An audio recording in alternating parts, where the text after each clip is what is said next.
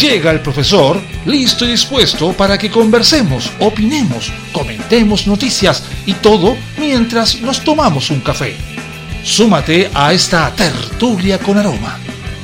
Comienza Cafeitarse en la mañana con Eduardo Flores en la radio de los monos.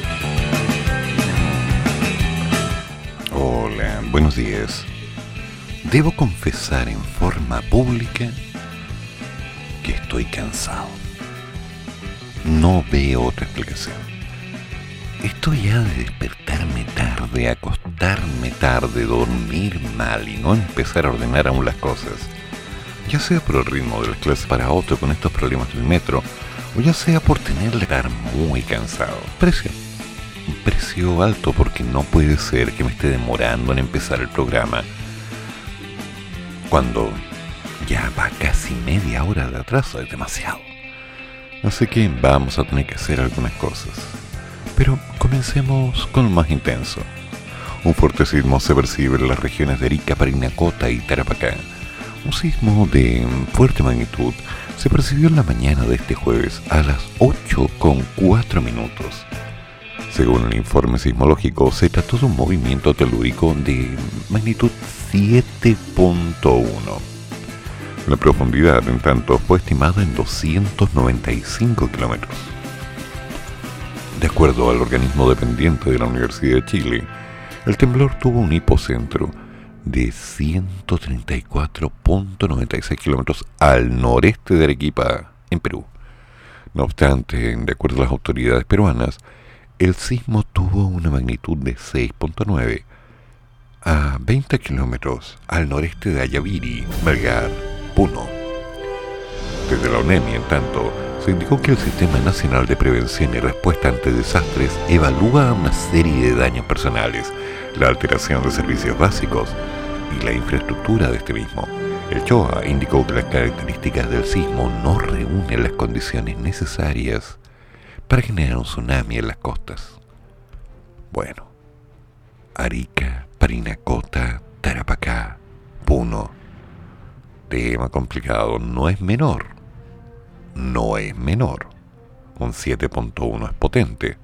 Entonces hay que ver cómo están nuestros amigos y conocidos de la zona. Porque en Santiago seguramente no nos dimos cuenta de nada, pero esto se está empezando a mover, así que hagamos las cosas bien y veamos qué pasa.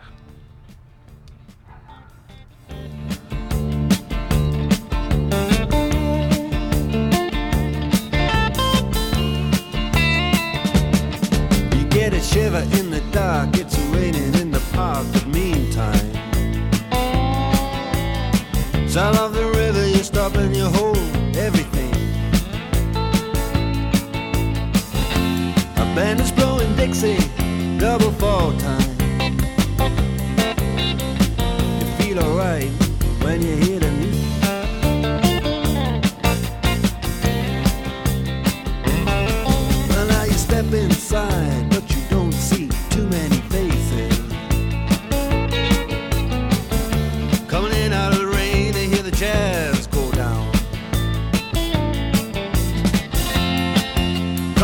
Competition in other places. Uh, But the horns, they blowing that sound.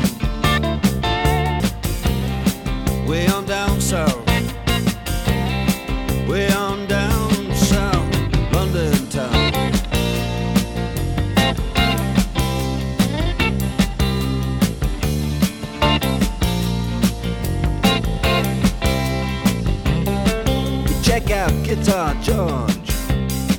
He knows all the chords. But it's strictly rhythm, he doesn't wanna make it cry or sing.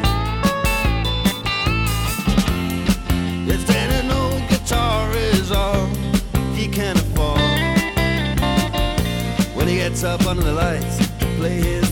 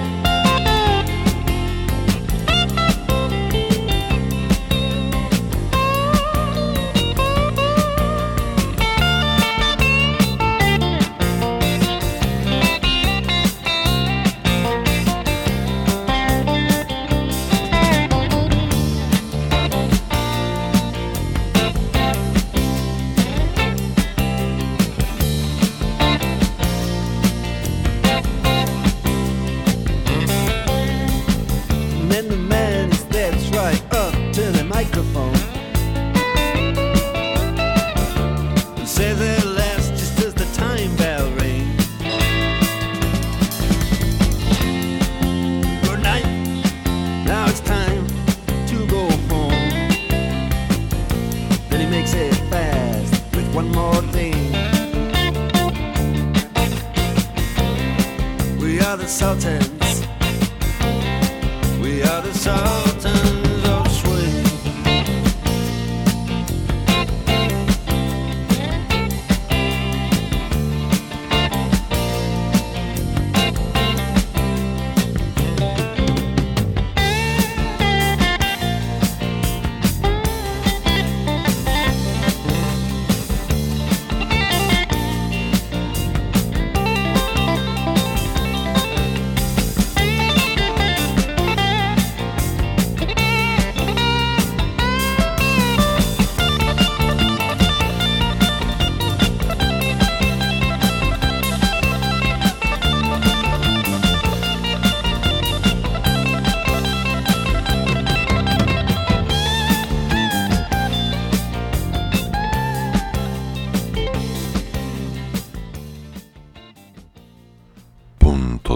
El impacto de la muerte del trabajador allumaco en la estrategia de la moneda para la macrozona sur.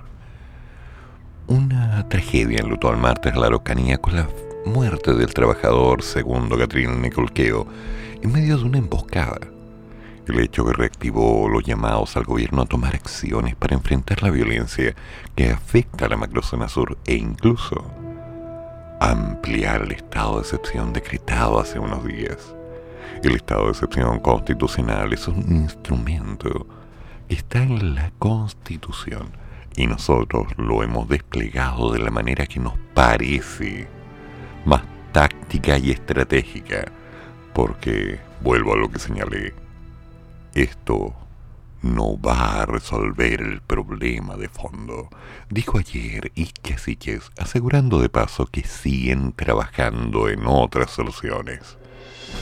En la tarde, no obstante, el subsecretario del Interior, Manuel Monsalve, anunció que este jueves habrá una primera reunión de coordinación y evaluación de la medida entre la cartera de defensa y representantes de las Fuerzas Armadas. Pese a ello, son varias las voces en la oposición y también la parte del oficialismo que abogan por un cambio en la estrategia desplegada por la moneda hasta ahora. Es que hay quienes sostienen que el fallecimiento de Catril podría marcar precisamente un punto de cambio para el Ejecutivo, el momento en el que las cosas tienen que ser diferentes, mientras que otros difieren de aquello y de los caminos que se deben elegir.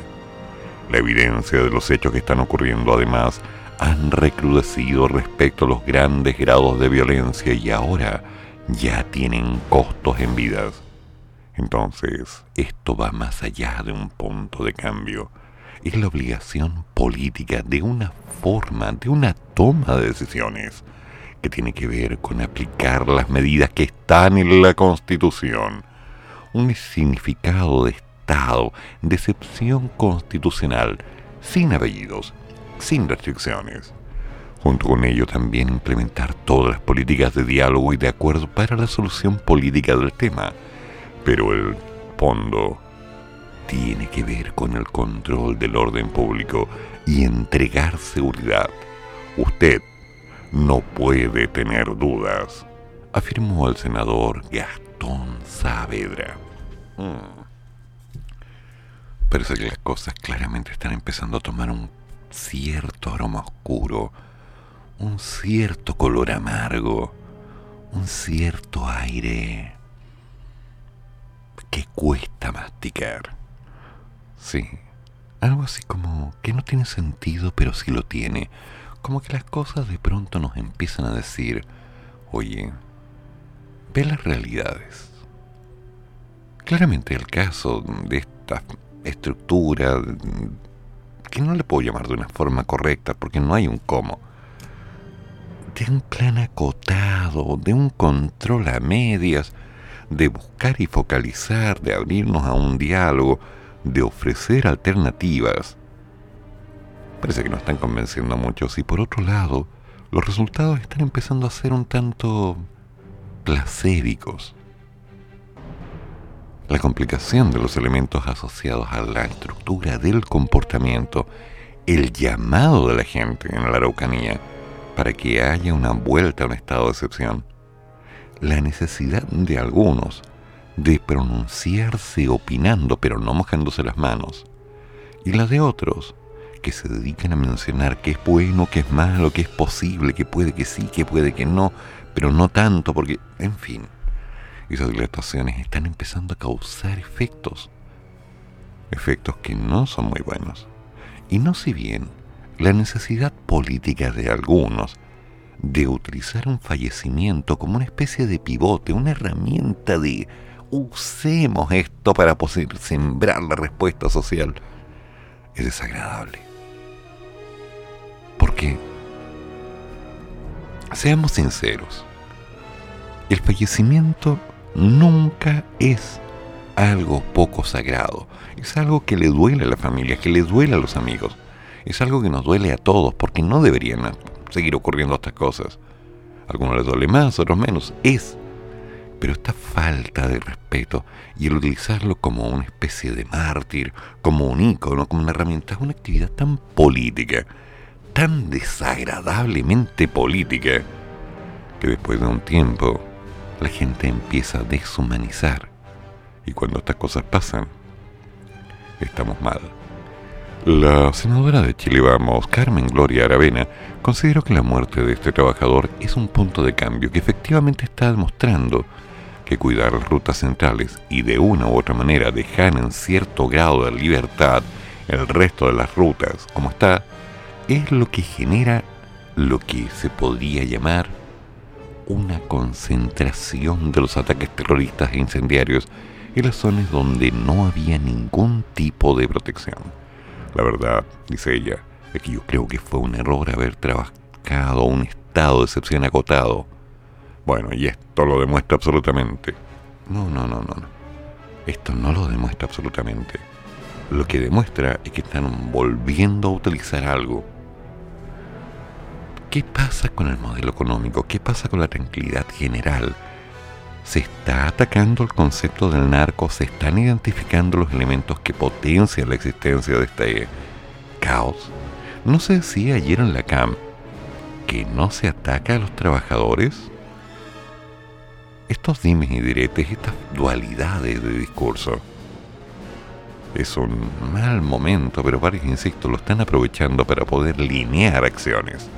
Cansa, preocupa, porque la gente merece tranquilidad. Jorge Lutzinger Mackay, cuyos padres fueron asesinados en un ataque incendiario, indicó a su vez que para él la situación en las zonas es extrema. No creo que vaya a marcar un punto de inflexión dada la reacción del gobierno. No vi empatía, no vi ningún gesto que de alguna forma demuestre que hay una disposición a efectuar acciones que modifiquen esta situación. Ah, bueno, Blutzinger está viendo las cosas a su manera. Pero la pregunta es, ¿será algo? ¿Ocurrirá un cambio? ¿Sucederá una nueva forma? Veremos.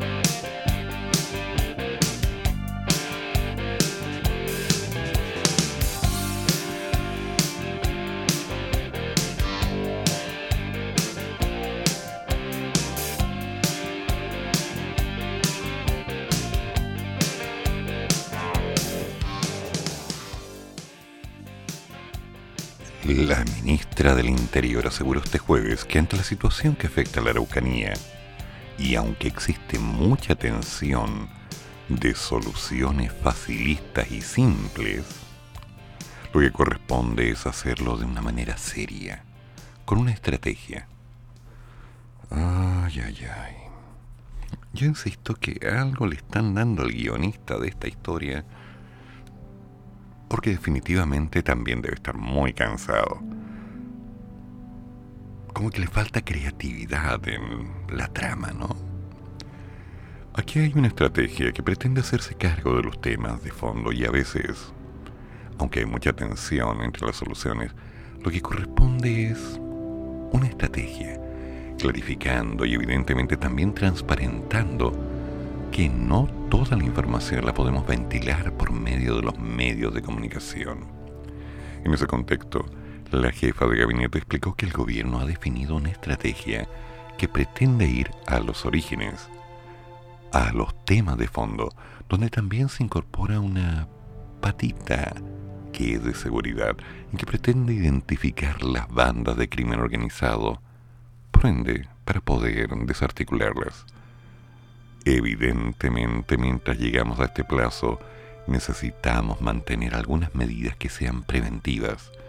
Y es por eso que hemos optado a poder incorporar el estado de excepción constitucional como una medida complementaria. Ante las solicitudes de parlamentarios sobre más militares, La señora Siches presentó que esa no va a ser la solución de fondo. No es que vamos a llevar militares a un enfrentamiento directo, ni tampoco a carabineros, porque las estrategias tienen que tener una táctica que además impida la baja de civiles y uniformados. Oh, insisto, el guionista, el guionista.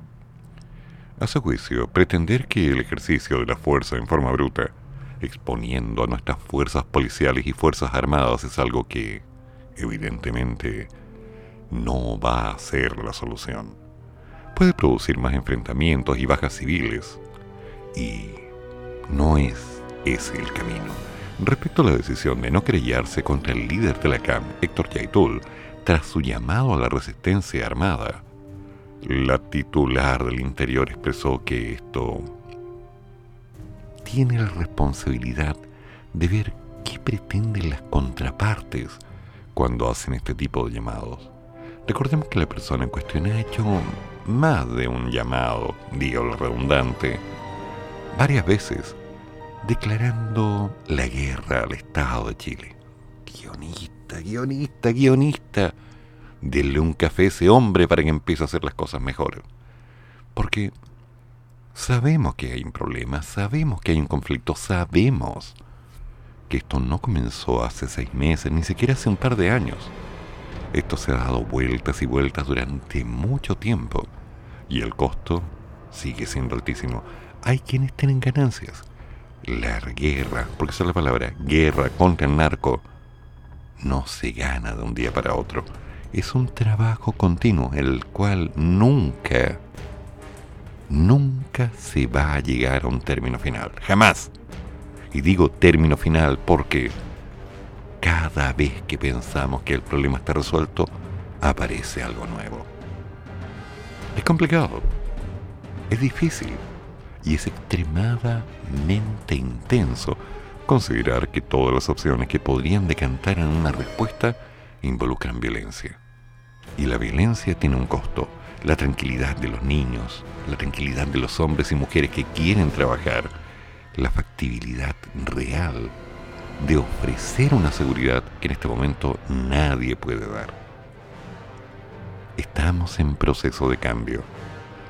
La señora Siches ha dicho una verdad dentro de toda esta historia, y es que no todo puede ser dicho a los medios públicos, porque lamentablemente la prensa tergiversa las palabras y empieza a darles un norte, tal vez sensacionalista, que alerta a la población.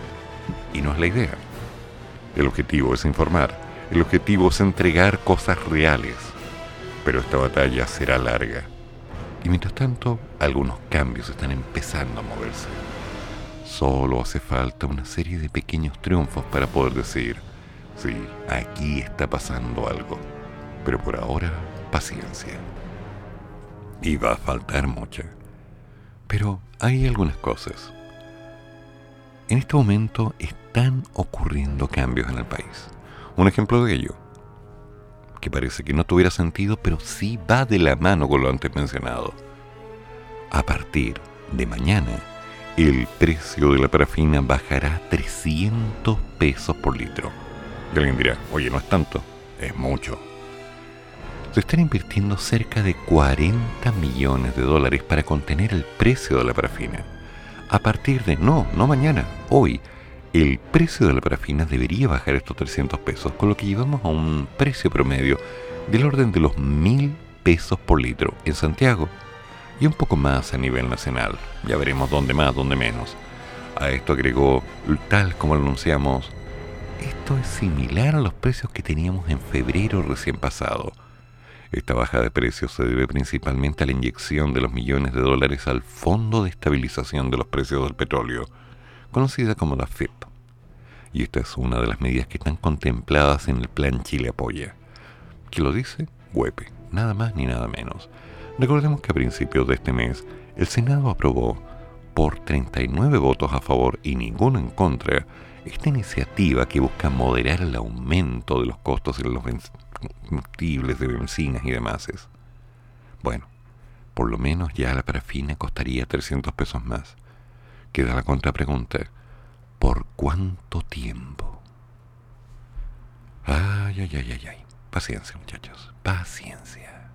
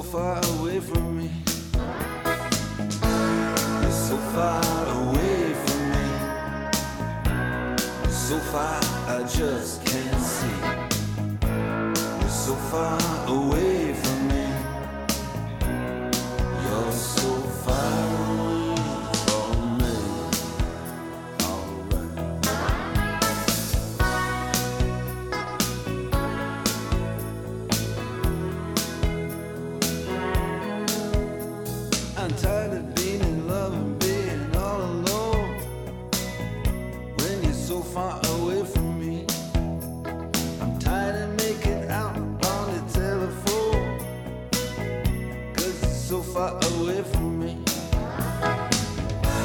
You're so far away from me. You're so far, I just can't see. You're so far away.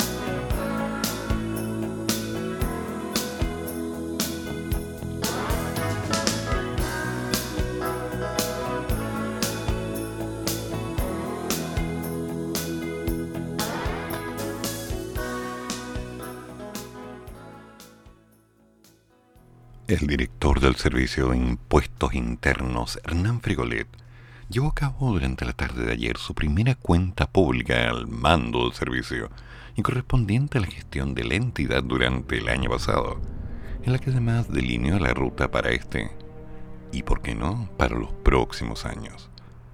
Frigolet descartó, o más bien destacó, los cerca de 7.5 millones de beneficios entregados entre abril y octubre del 2021, como el bono a la clase media, el préstamo solidario del Estado y los beneficios para micro y pequeñas empresas por un monto cercano a los 3.6 billones de pesos.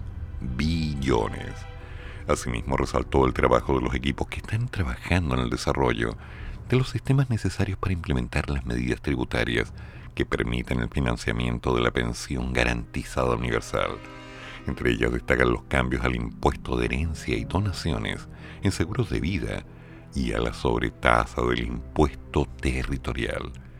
El director del servicio también delineó algunos desafíos para su mandato, donde dijo que uno de ellos es intensificar el uso de técnicas avanzadas de análisis de datos para generar información que nos permita la toma de decisiones basada en la evidencia, contribuyendo así a incrementar los niveles de eficiencia y efectividad en el cumplimiento de nuestros objetivos. Además, mencionó que en el marco del cobro de impuestos a los bienes raíces, potenciamos la modernización y digitalización de la administración de este tributo a través del uso de herramientas de inteligencia de negocios. Una forma de recolectar, organizar y procesar sistemáticamente, visualizando los datos, para transformarlos en activos para la institución y para el país. Por otro lado, Frigolet aseguró que Chile debe movilizarse hacia un nuevo pacto fiscal y como servicio no podemos restarnos.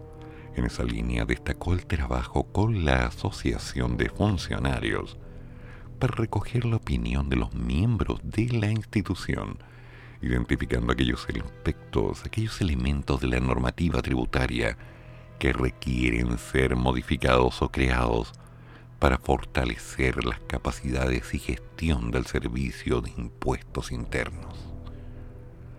¿Ustedes alcanzaron a hacer la declaración? Espero que sí aunque no hayan tenido movimiento, las cosas tienen que ser claras y transparentes. Es tema, siempre será un tema.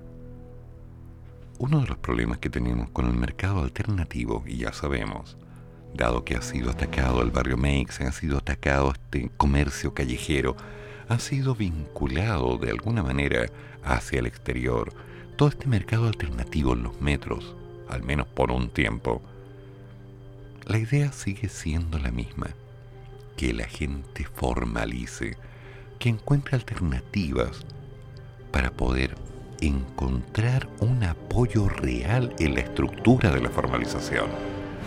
El poder tributar, el poder dar una boleta, una factura, el poder aclarar de dónde vienen sus productos para uniformar la estructura de los precios, el poder abrirse a una nueva línea, es algo que la gente dice, no quiero, y ha tomado precios carísimos.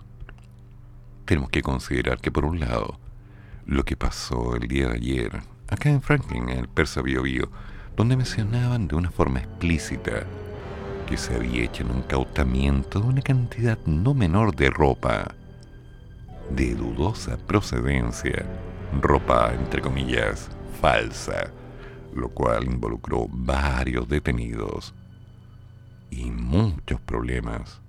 Es simplemente el preámbulo para lo que ahora se nos viene con este Cyber Day, donde tenemos ropa de temporada con hasta un 70% de descuento en algunas tiendas. Es decir, por un lado pasan algunas cosas, por otro lado aparecen otras. La gente busca dónde conseguir algo barato, bueno, abundante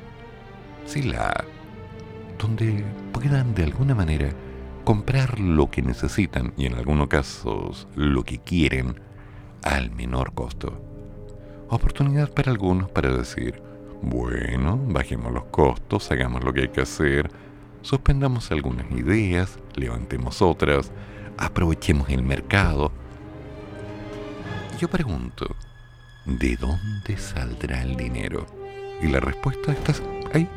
El dinero está en la calle. La gente lo sabe. Y la gente dice, tenemos que vender. En fin, queda tanto por hacer, tantas dualidades, tantas facilidades, tantas intenciones de algunos de poder encontrar simplemente un resquicio, una alternativa, aunque sea temporal. Ya lo he dicho antes, en Chile si llueve, venden paraguas. Si hace un calor insoportable, agua mineral o helados. Y si tenemos un temblor, Biblias. Siempre hay un producto que vender y siempre hay alguien dispuesto a comprar. Y si no, crear las alternativas. El Servicio de Impuestos Internos está trabajando en estos recursos para poder formalizar, el poder aclarar, el poder reconocer cuáles son los movimientos, cuáles son las capacidades reales de las tributaciones, el poder ordenar el paradigma. Sin embargo, muchos son los que dicen, esta es mi oportunidad. Y empiezan a utilizarla. Aparecen noticias que son cómodas, el caso de la Sereni, por ejemplo, que encontró, la de salud, una serie de materias extrañas en una serie de alimentos ocupados en un local de comida en Concepción, donde se denunciaba la supuesta presencia de un microchip en la carne. Y uno dice, ¿qué? ¿Acaso algunos negocios están haciendo lo mismo que se menciona en la calle? Y no, se desestimó que tal microchip existiera se revisaron los productos y mientras tanto esto ocurría y el foco estaba puesto, la gente mirando atenta, buscando un poco entender qué pasaba, por otro lado hay gente aprovechando el pánico. Siempre ha sido así. Las historias se repiten y últimamente tartamudean.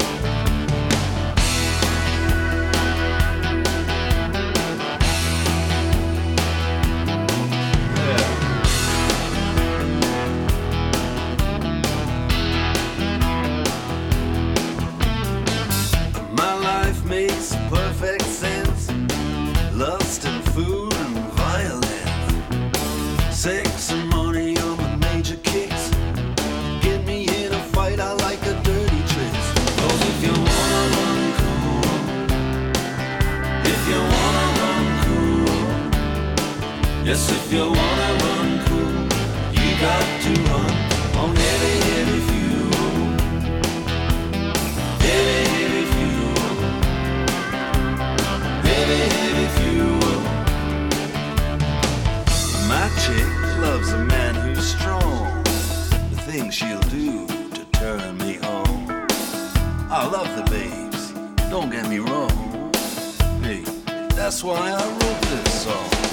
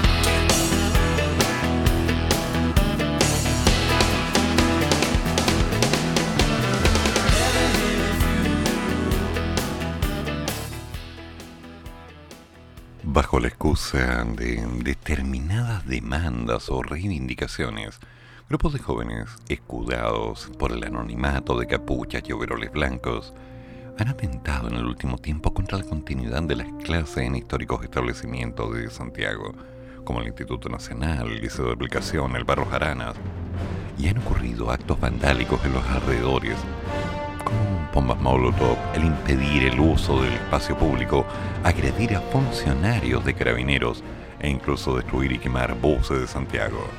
El fenómeno de los colegios emblemáticos, y así lo hemos estado conversando con el ministro de Educación, tiene algunas particularidades que dan cuenta también de la debilidad estructural de las instituciones y del rol de nuestros adultos, indicó Isquiasiches, la ministra del Interior. Según ella, los adultos tenemos el rol de fortalecer la organización de estas comunidades y esclarecer con bastante seriedad qué es lo que está ocurriendo en los colegios, que es algo inadmisible. Clarificar y trabajar con esos estudiantes. Lo que estamos viendo con los buses, nosotros levantamos esa alerta porque puede terminar en víctimas fatales. El guionista, de nuevo.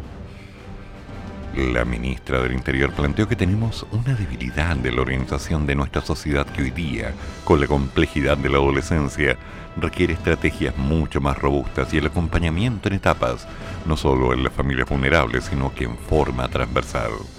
Ser padre, madre o cuidador de un adolescente dispone de un gran desafío y bla bla bla bla. No, para, para, para, para.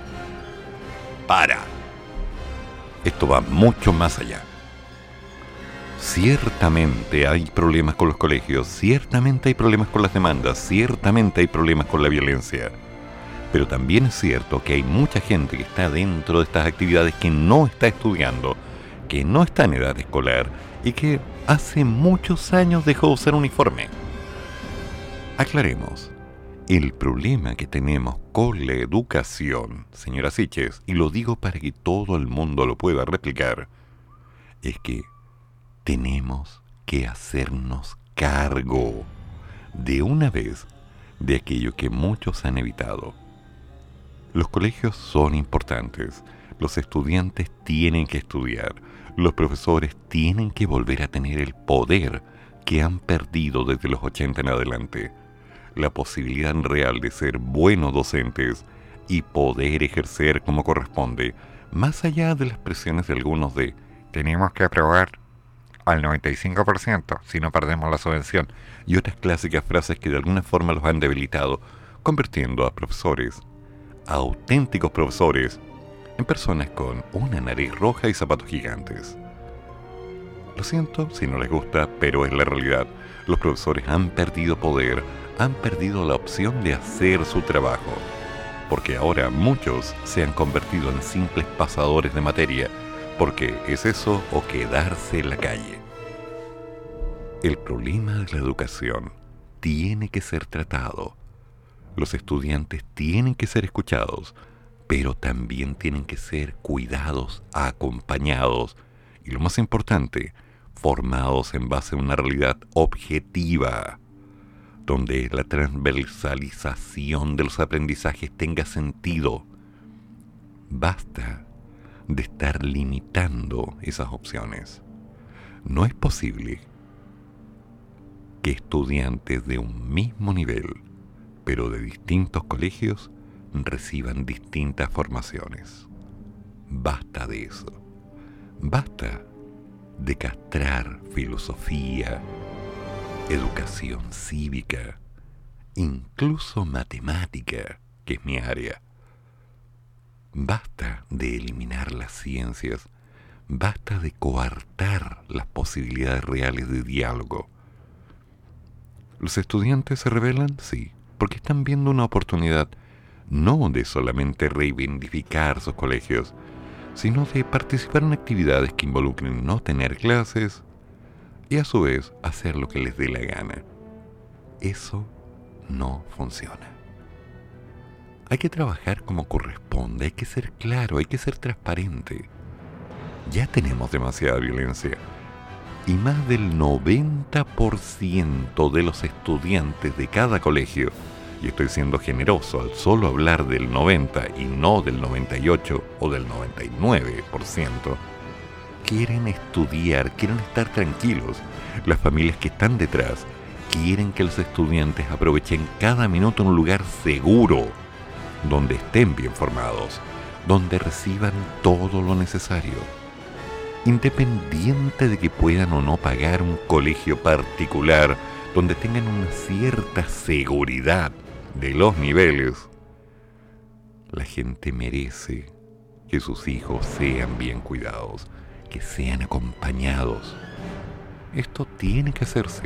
Comprendo que estamos en un proceso de cambio, comprendo que durante años la educación ha sido algo que se ha vapuleado de un lado para otro, donde diversos ministros y personas se han tomado la libertad de hablar de las buenas intenciones, de la necesidad de que los colegios funcionen, de la urgencia de no suspender las clases. Pero entre las palabras y los hechos hay una brecha tremenda que simplemente se ha perdido entre medio de letras y ruidos, y uno que otro olor extraño en el pasillo. Nuestro problema sigue siendo el mismo. Los estudiantes tienen deberes y obligaciones junto a sus derechos. Y el principal deber del estudiante es estudiar, aprender, formarse, aprovechar cada minuto del tiempo que tiene para poder seguir obteniendo ganancias reales para el resto de su vida. Y no estoy hablando de dinero, estoy hablando de mejoras en los colegios, buena alimentación, buenas estrategias didácticas, acercamientos entre el conocimiento y lo real, puestas en escena. Hay tanto por hacer. Y ahora, tal como pasó hace muchos años, los estudiantes están envueltos en un ambiente agresivo, donde algunas personas se toman la libertad de manejarlos para que hagan lo que sea conveniente en función de un beneficio político. Basta de eso. Los estudiantes tienen fuerza, pero lamentablemente no tienen el respaldo. Se les está utilizando en una línea de tendencia política una vez más para beneficios que no están apuntando a que ellos reciban algo mejor. Simplemente que hagan. Eso no está bien y nunca va a estar bien. Hagamos las cosas como deben hacerse. Lo dije. Es simple.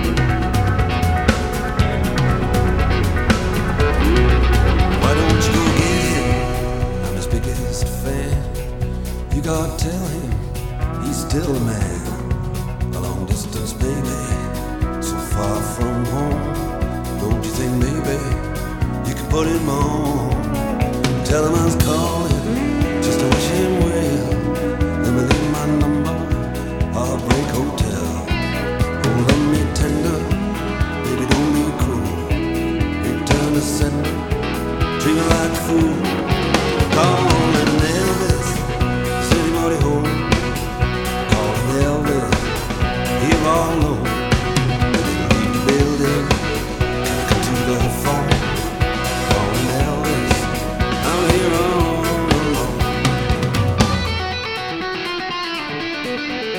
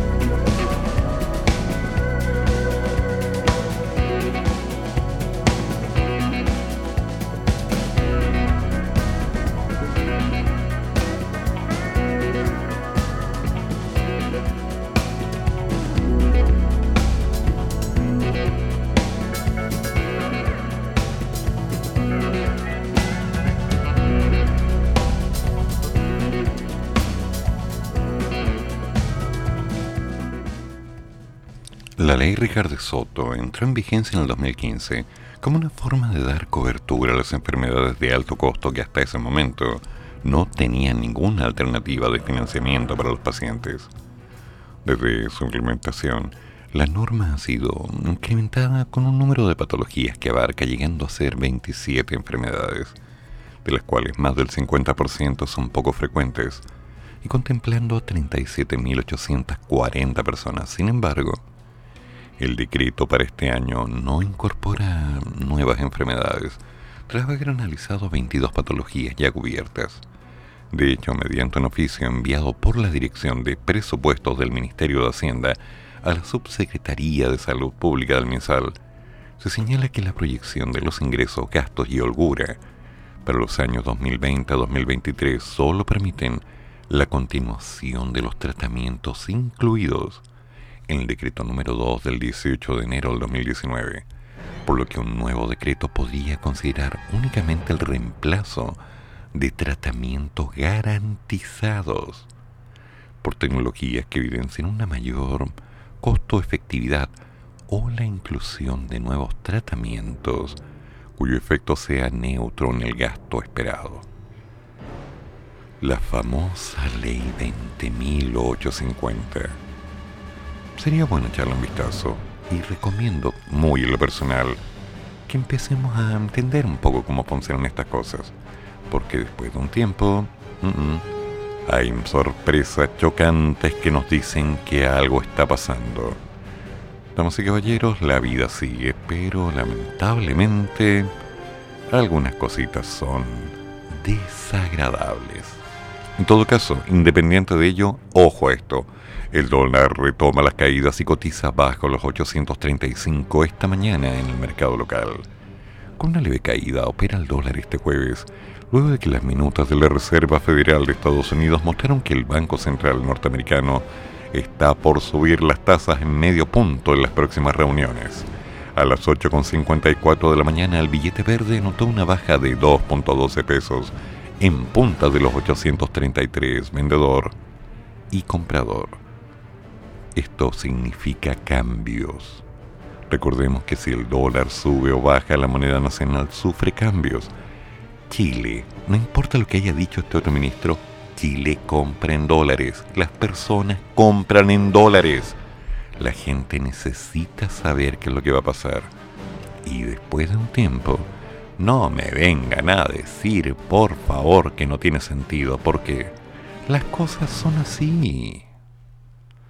Ya. Hay que hacer las cosas bien.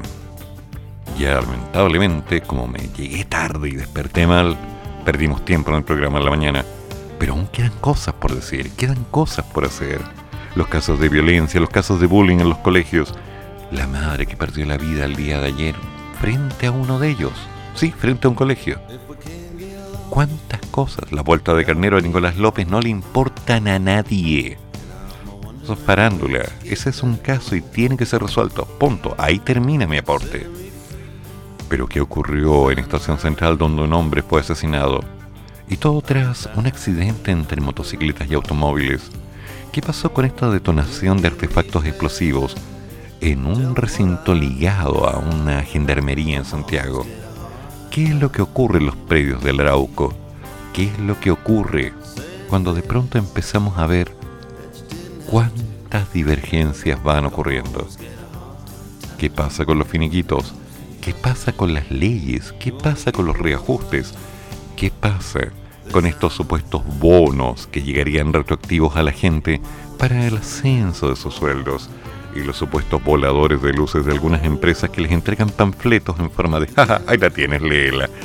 para que no estés jodiendo, mira, si no, no, a ti no te toca reajuste, hombre. Gracias, gracias, puedes seguir con tu vida. Y si no, ahí está la puerta, te puedes ir, te cosa que ya he sabido está ocurriendo en varias empresas y varios pequeños negocios a lo largo del país. Las cosas tienen que ser claras, así que tenemos que empezar a trabajar con decencia. Hagamos las cosas bien. ¿Y qué pasó con los fondos de pensiones? Uno está rentando positivo en lo que va de este mes, solamente uno. ¿Y cuál es? El fondo E. En tanto que el fondo A nota una caída del 16.52%. 16.52%. Los fondos más riesgosos, A y B, registran una caída del 4.11 y el 3.39, y el fondo C, un riesgo moderado con una variación del menos 1.9. Ay, ay, ay, el fondo D con una caída del 0.74 y el fondo E con un gran incremento del 0.03%. ¿Se dan cuenta? Queda mucho por hacer. Pero ahora lo importante es que se nos viene el mañana mañana de la mañana con un tema interesante. Sabes que te queda poco y te irás pronto al más allá.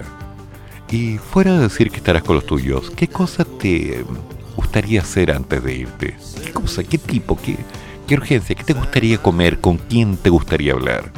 En lo personal, la muerte no es tema. Todo lo que esté antes de ella sí lo es. Pero ese es mi punto de vista.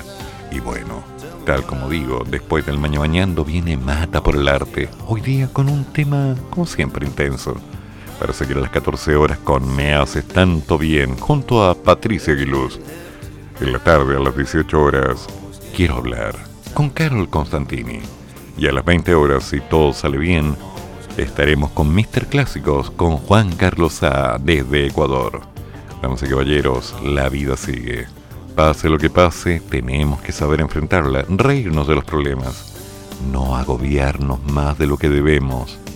Caminan un poco respiren, vean algo verde. No, no se lo fumen. Tómense un café, descansen. Los problemas y las cosas van a ocurrir independiente de la preocupación.